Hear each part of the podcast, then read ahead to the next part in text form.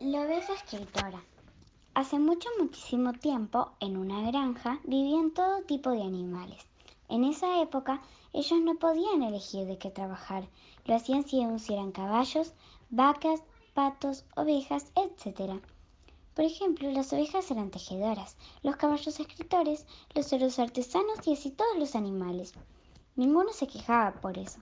Hasta que un día la oveja Lili le dijo a su madre, Mami, cuando sea grande quiero ser escritora.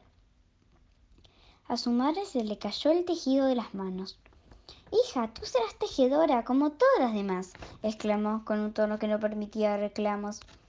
Lily se fue tristemente a su cuarto, pensando que ya no era como las demás, era diferente. Entonces, a la mañana siguiente, salió a buscar a alguien que esté de su lado. Buscó por todos lados y no encontró a nadie que le entendiera. Cuando estaba por rendirse, recordó que no había preguntado en el establo y se fue directamente allí.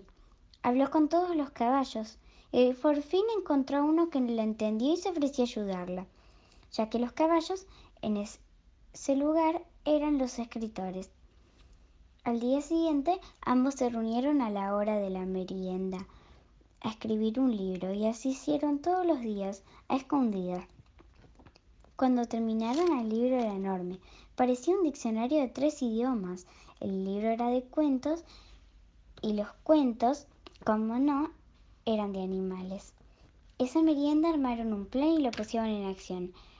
A la noche, cuando todos dormían, fueron con sigilo a la casa de cada animal y depositaron los libros en las puertas. Al amanecer, todos los animales vieron entre sus puertas un libro y empezaron a leerlo. Cuando lo terminaban exclamaban ¡Qué hermoso este libro! ¿Qué caballo lo habrá escrito? Se preguntaban eso porque parte del plan era no escribir al autor. Por eso nadie sabía que Lily lo había escrito, y cuando develó el misterio, todos se dieron cuenta de que cualquier animal podía hacer lo que quisiera, y así Lily pudo cumplir su sueño. Y me voy por un caminito, me voy por el otro, y mañana te cuento otro.